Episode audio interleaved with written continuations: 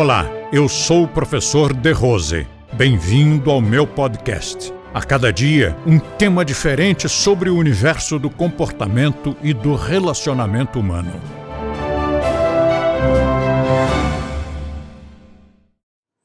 Quando o instrutor é pouco competente, ele fica com medo de uma situação assim, porque o seu aluno vai ultrapassá-lo, vai se tornar instrutor e vai ultrapassá-lo. Mas quando é um bom instrutor, isso fascina, entusiasma. Imagine eu conseguir que o meu aluno fosse melhor que eu. Então eu sou um bom professor. E conseguir que o meu monitorado, o instrutor que eu formei, me superasse. Isso é a glória.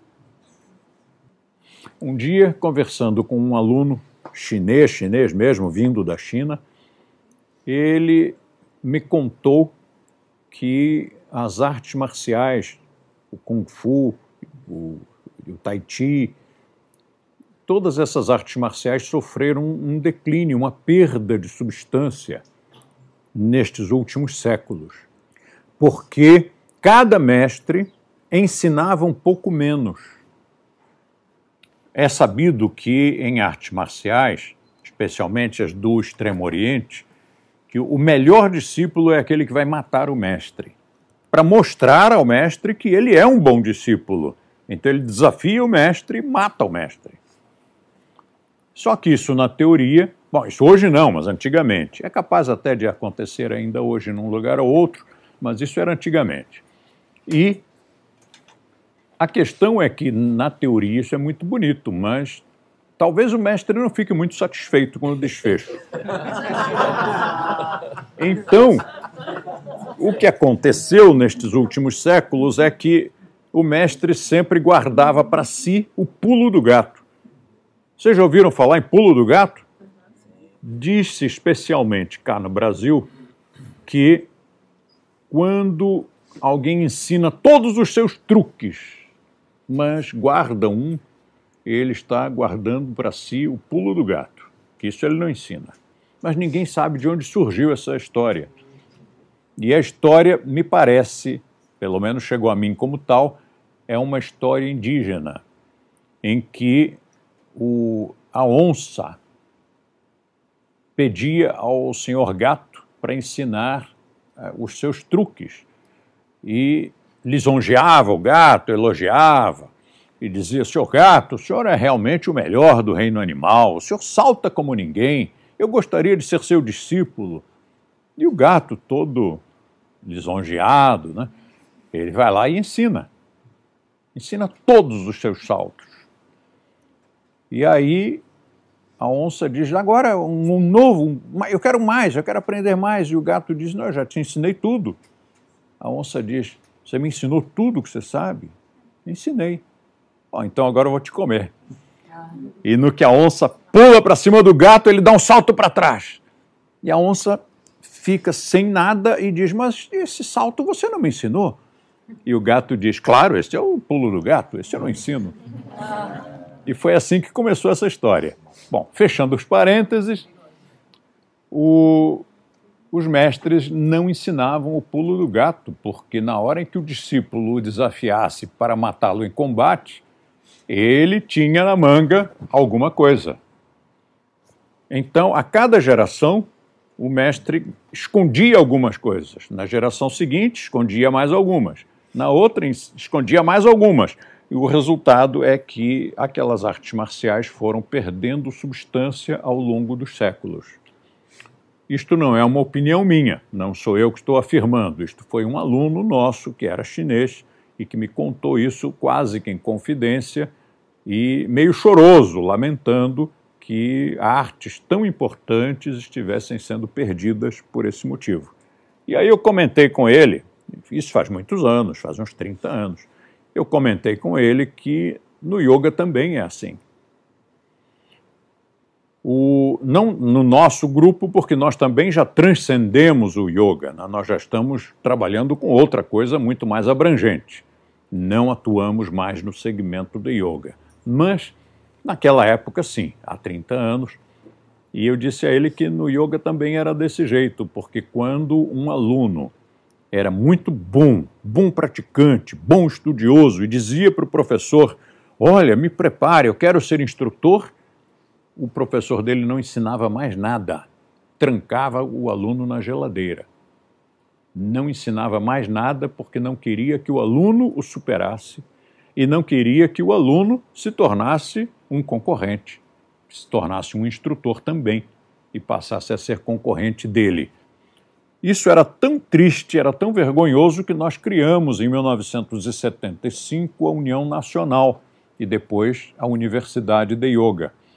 E com isso nós conseguimos, pelo menos no nosso grupo, nós conseguimos gerar uma, um sentimento de união, de coesão, de companheirismo, de compartilhar as coisas, os conhecimentos. E hoje nós vemos que realmente a união faz a força, porque olha o que nós crescemos nesses anos todos. Está bem que 50 anos não são cinco aninhos, né? nós estamos nesse métier há 54 anos. Mas, ainda assim, nós conseguimos uma proeza que normalmente nenhuma empresa brasileira conseguiu.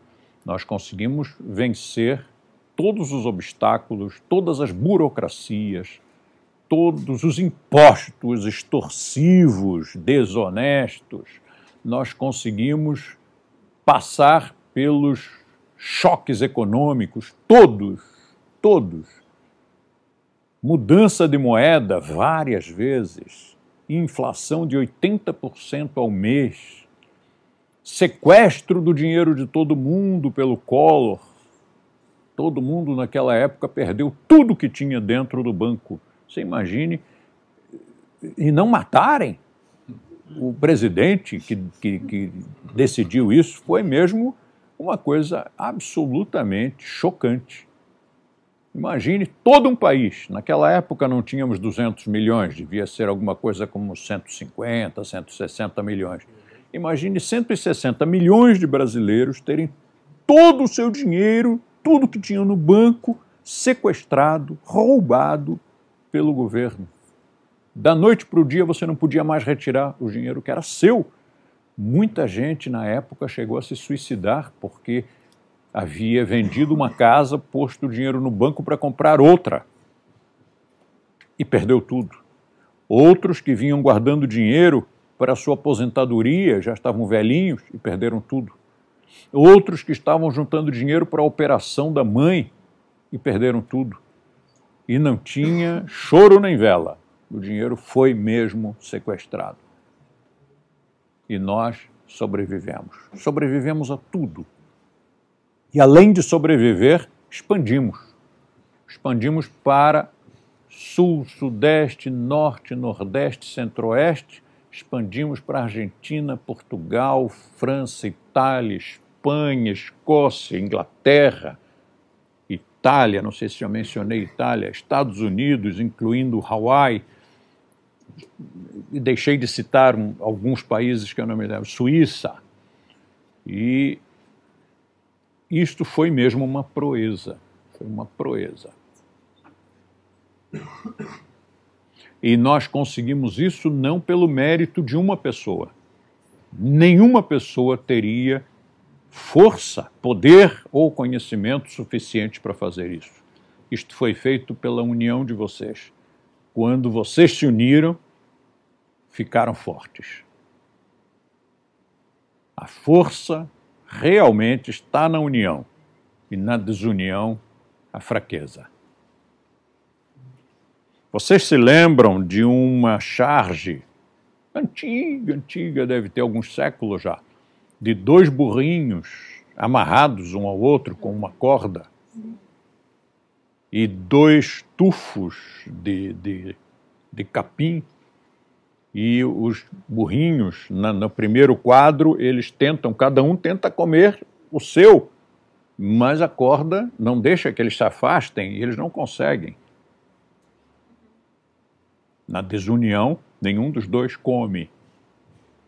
E aí eles resolvem juntos vir aqui comer este tufo e depois juntos irem lá e comer o outro tufo. E foi isso que nós fizemos. Nós nos unimos Começamos a nos unir fortemente em 1975 e dali para frente cada vez mais, porque à medida que os resultados apareciam, mais e mais as pessoas se uniam. E quanto mais se uniam, mais resultados tinham. Você imagine, naquela época, ainda é hoje assim em outros lugares. Mas vamos dizer que seja naquela época para não ofender ninguém, para não ferir suscetibilidades um profissional, alguém que já esteja dando aula, muitas vezes ele nem fez curso algum para dar aula, ele tem uma carência, faltam-lhe conhecimentos técnicos, falta, falta tudo.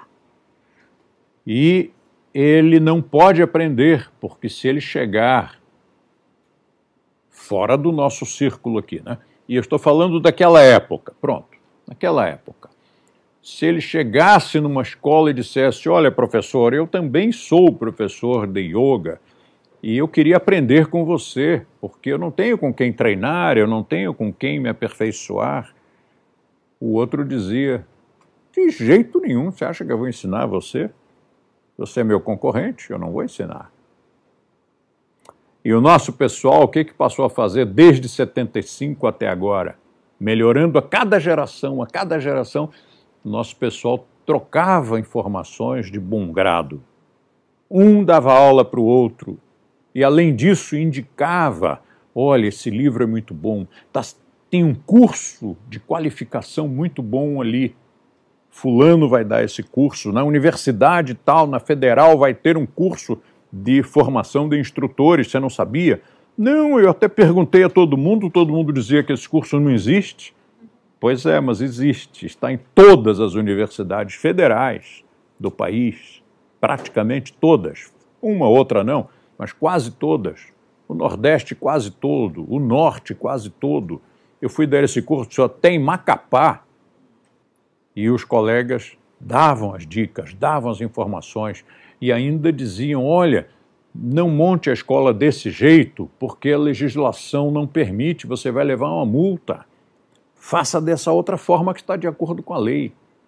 E quando você fizer declaração do imposto de renda, faça desta forma, porque legalmente você poderá pagar menos impostos. Se você for jogar tudo na pessoa física, você tem um imposto maior. Tudo de acordo com a lei. E um colega orientando o outro. Eu não orientei ninguém, porque eu também não entendia disso, como não entendo até hoje. Mas um colega dizia para o outro como é que ele devia agir isso foi o, o ovo de Colombo. Se o nosso grupo tem algum mérito, o mérito é a união. Nós sermos amigos, sermos coesos, trocarmos informações, darmos dicas, compartilharmos as descobertas e um dar aula para o outro e você poder ir na escola de um colega e fazer aula, sentar lá junto com os alunos e fazer aula. Ou até mesmo esse colega dar um curso especialmente para instrutores. E isto foi um grande diferencial. Foi um divisor de águas entre o que existia antes e o que passou a existir depois que nós chegamos.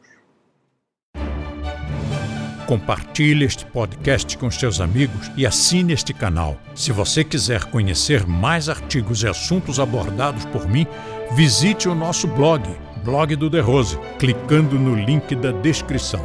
E assim você terá acesso a diversos temas relacionados ao comportamento e bom relacionamento humano.